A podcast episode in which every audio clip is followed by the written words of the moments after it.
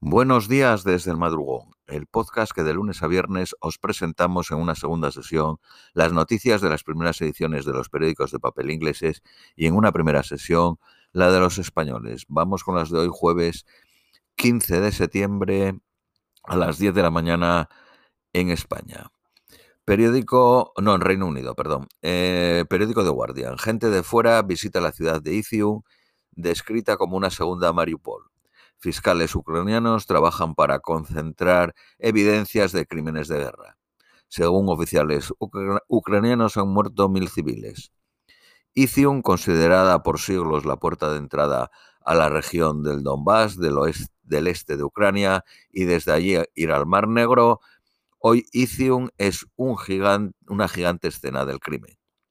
Hoy los rusos se han retirado a la orilla este del río Oskil, sobre 10 millas de Izium. La presidenta de la Comisión Europea dijo Putin caerá y Europa prevalecerá y prometió presionar con la integración de Ucrania a la Unión Europea. Describió la invasión rusa no solo una guerra en Ucrania, una guerra en nuestra economía, una guerra en nuestros valores y una guerra en nuestro futuro.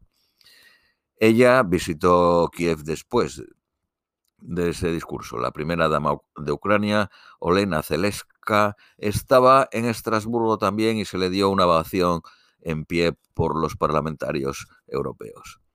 La presidenta de la Comisión Europea prometió 100 millones de euros de los fondos europeos para reconstruir los colegios ucranianos.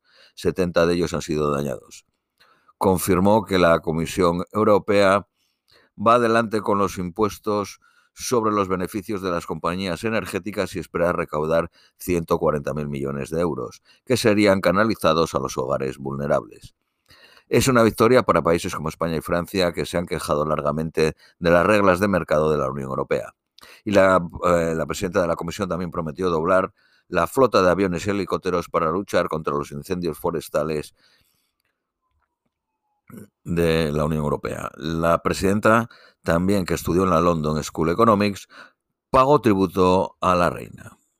Una mujer de Luisiana con un feto inviable tuvo que viajar 1.400 millas a Nueva York para abortar después de que su hospital local se lo denegara.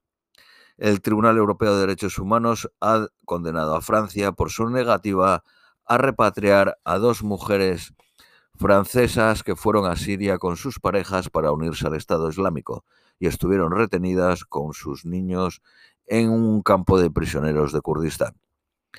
Según una encuesta, los japoneses y las japonesas entre 18 y 34 años, el 17.3 de los varones y el 14.6 de las mujeres no tienen intención de, casarse.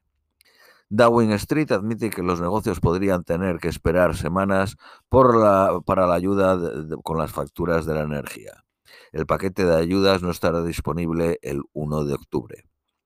La inflación en Reino Unido cayó al 9.9 el pasado mes por la caída del precio de la gasolina. A pesar de ello, se espera que el Banco de Inglaterra suba los tipos medio punto la próxima semana.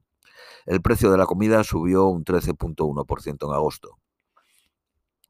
El consejero delegado de Zara, la empresa de moda, informó de un aumento de, ventas de casi el 25%. En marzo, Inditex tuvo que cerrar 500 tiendas en Rusia.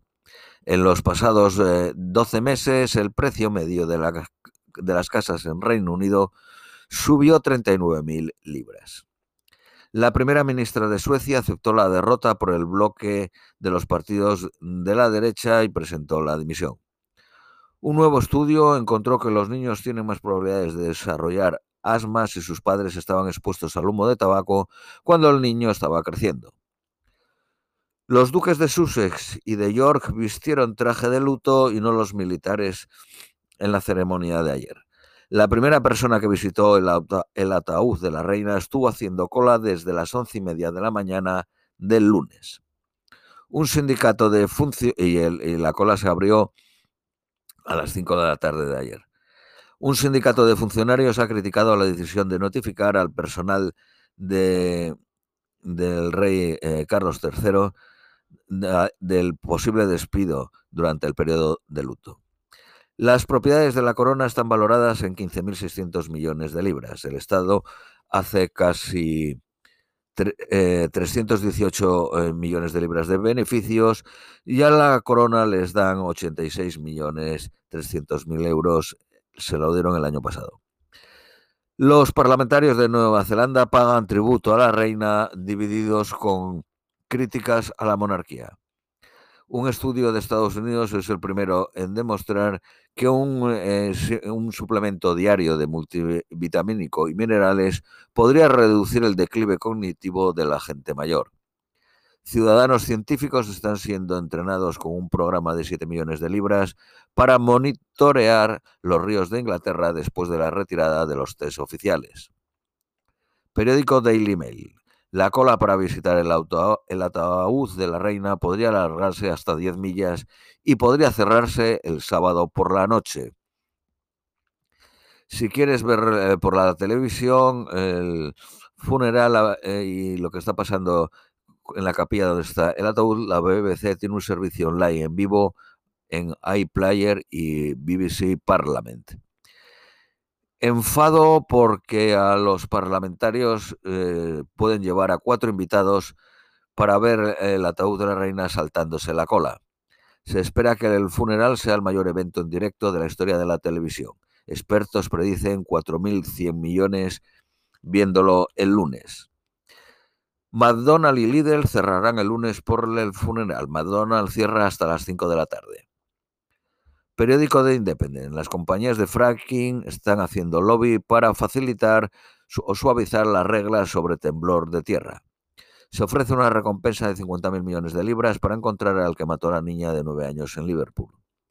Se pondrá el himno nacional antes de todos los partidos de la Premier League este fin de semana. Periódico Daily Express. La aceptación por el rey emérito Juan Carlos I de acudir al funeral va contra los deseos del gobierno y está causando un dolor de cabeza al rey Felipe VI. Juan Carlos abdicó en el 2014 por una serie de escándalos financieros y amorosos. Por último, las previsiones meteorológicas para hoy, en jueves, máxima de 19, mínima de 11, ligeramente nublado. Esto es todo por hoy. Os deseamos un feliz jueves y os esperamos mañana viernes.